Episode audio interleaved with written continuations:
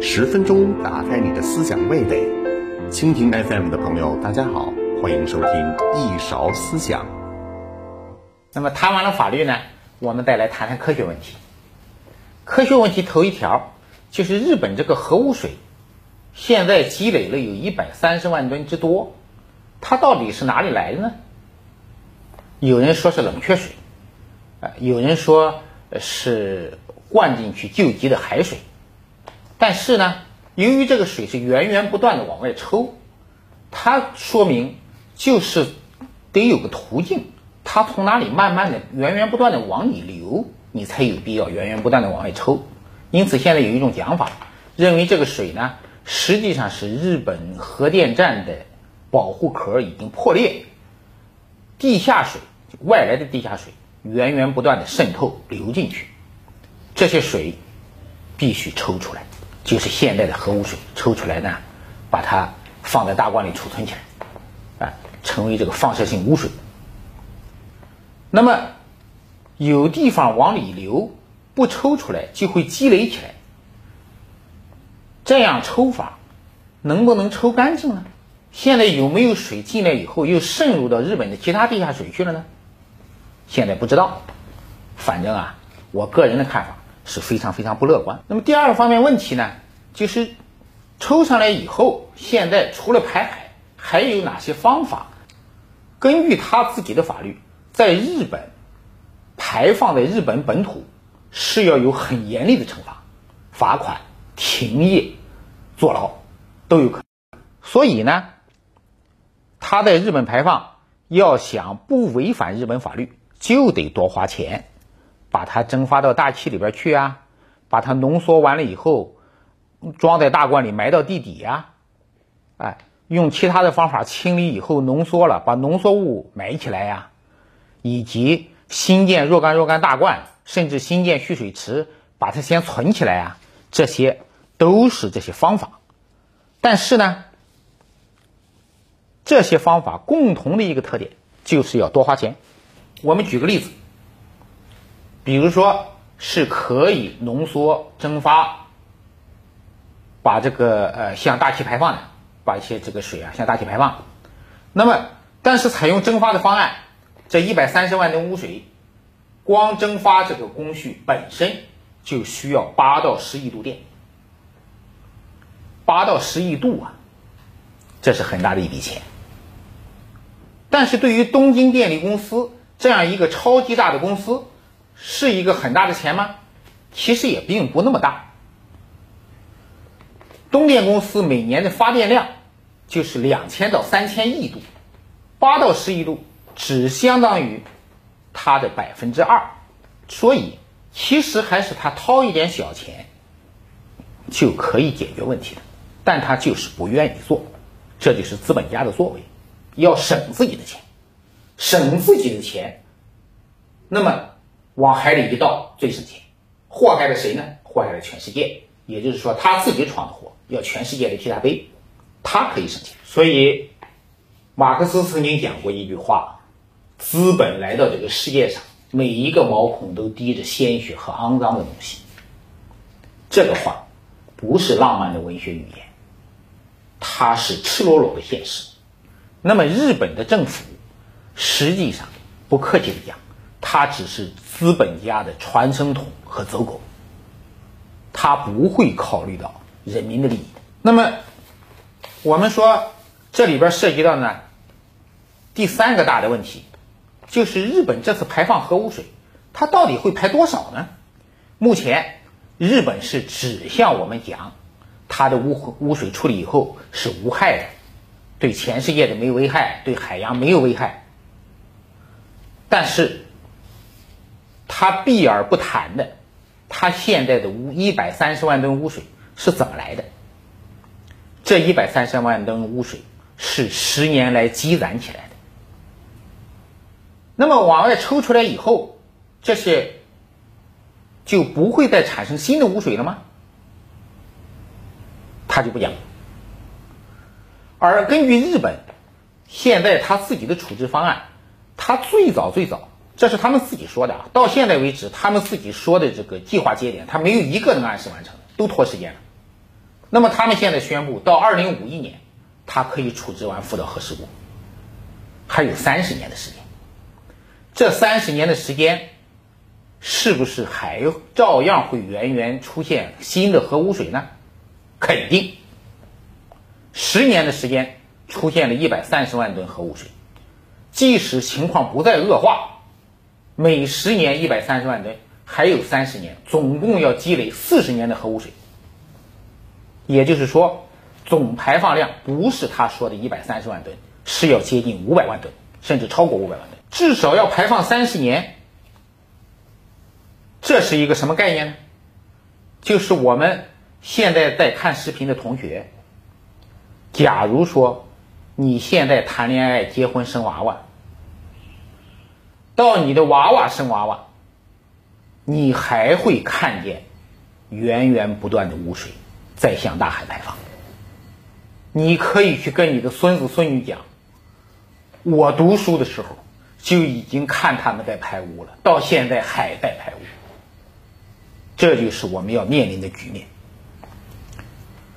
如果像我们这年龄大的，假如说一个人六十岁退休，我有各种医疗保障，我可以活到九十岁整，那么到我闭上眼睛那一天，我还是要看着它不断的排。这是多么可怕的一件事！日本知不知道这件事是可怕的呢？很清楚，所以他避而不谈，一句都不说。这是一个什么态度呢？这是一个完全不诚恳的态度。首先就是不老实，一个不老实的人说出来的所谓科学数据，你怎么敢相信呢？所以我说，日本的科学是不可靠的科学。另外呢？说到科学问题，要说到另一个大问题，就是日本反复的讲，他说我稀释以后无害，稀释以后无害，这个话对不对啊？这个话对的。多么有毒的问东西，毒性多么剧烈，什么鹤顶鹤顶红、孔雀胆、氰化物、砒霜，你稀释个一百万倍，如果还有毒的话，稀释个一千万倍，总归是没毒了。因此，你只要稀释的足够多。再有毒的东西也会变得没毒，但是浓度降低了，毒物有毒物质它的含量减少了吗？一点一滴都不会减少，所以稀释排放完全是自欺欺人，有毒物质根本就没有减少，没有减少，浓度又降低了，什么增加了？体积增加，也就是说一百三十万吨污水。我把它稀释了一百倍，变成了多少污水了呢？变成了一亿三千万吨污水。所以这个稀释排放完全是自欺欺人的胡说八道。那么日本人的这批高科技脑袋想出来这种高科技主意，是不是他们先搞出来的超级大脑的本本事呢？根本就不是。我们中国以前在环保法还没有很好的实施的时候。就曾经有很多小厂玩这种把戏，把有毒物质稀释了往海里一排。最典型的就是小的养鸡场、小的养猪场，猪粪、牛粪、鸡粪，用个自来水管接上水龙头，哗啦哗啦一冲，往河里一排两只。这就是所谓稀释后排放。抓住了呢，一旦抓住，立刻拘留、罚款、停业。那么，按照中国的环保法，这个被列入什么呢？叫以其他方式规避监管的方法。以其他方式规避监管的方法是稀释排放，是列在其中的第一条。所以根本不是什么高科技、超级大脑的日本人想出来的东西，这是连中国小老板做小违法勾当的时候，都是几十年前玩剩下的。还要插着说一句，这次有个很奇怪的事儿，为什么美国人会支持日本排污？首先，他两个的关系呢，是一个宗主国和附庸国的关系。日本排放的污水要流到美国沿岸，美国如果不同意，日本连提都不敢提出来。他现在要抱住老大的大腿，幕后做了什么交易，我们现在不知道。美国现在跳出来支持他，日本和美国是附庸国和宗主国的关系。日本要排放，老大同意，美国爸爸同意，这件事才可以做。美国爸爸不同意，他就根本不敢抛出他的方案。那么这个美国爸爸怎么会同意呢？一个要偏袒自己的这个小弟，另一方面来说呢，美国自己就是向海洋倾倒核废料的惯犯，历年来，他把他的这个核污染物封到水泥里，装到大罐里，往太平洋底一扔了之，是传统作为。大家有兴趣可以去查。他扔到海里去以后，这个地区就不让别人来，不让别人来，他怎么办呢？按照我们中国人的想象，我们善良人的想象，是不是应该挂个牌子说此地危险，慎勿进入？美国人不是的，他往上挂块牌子说此地是海洋生态保护区，为了保护自然，任何人不准进来。所以呀，打着光辉灿烂的旗号。做着卑劣见不得人的勾当，美国、日本这都是些惯犯。那么下一个问题呢？我们要讨论一下，日本向海洋排污到底会对海洋产生什么样的影响？那么我们在网上经常会看到一个图，就是污水从福岛出发，五十七天就会扩散到美国沿岸。啊，看看一片红，往东去，然后呢，过再过个多少天，它就变成了，呃，消失掉。那么这个图能不能说明问题呢？可以说明一部分问题，但是请大家注意啊，污染物在海洋的扩散，它并不是一个平面的扩散，海洋是一个立体的，它下边有成千上万米的深度，上边呢还要紧靠大气层，所以。把它污染物排放到海里以后，它除了沿着海水平面的流动之外，它还要向下进入深海，向上挥发蒸发进入大气层。当然了，第一排放点在哪一层，它就会首先在哪一层扩散。那么日本这次的倾倒方案呢，它是直接向海洋表层倾倒的，这个是非常可恶的一个方法。向海洋表层倾倒，由于呢。呃，这次的污染物呢，大部分是氚，氚是以水的一种的形式，超重水的形式来存在的，因此呢，它也会蒸发，蒸发了就会进入大气，进入大气环流以后，就会扩散到全球的大气层。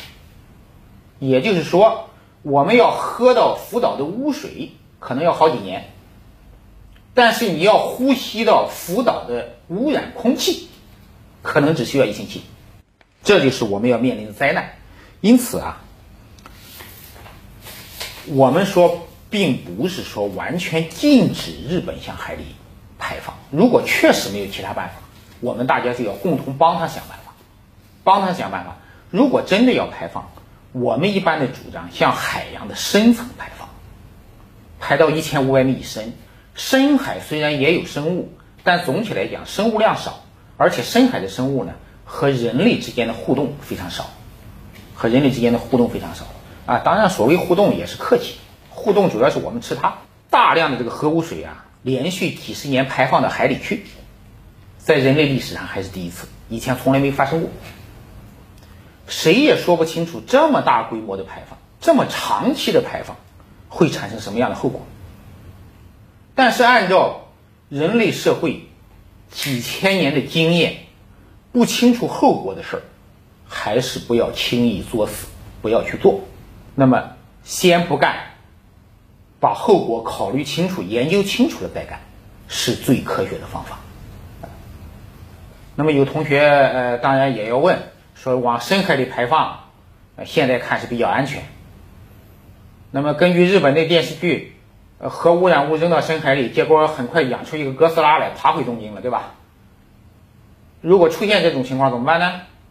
当然，如果出现这种情况，呃，爬回东京的话，对我们世界各国还是一个相对喜闻乐见、代价比较小的方案。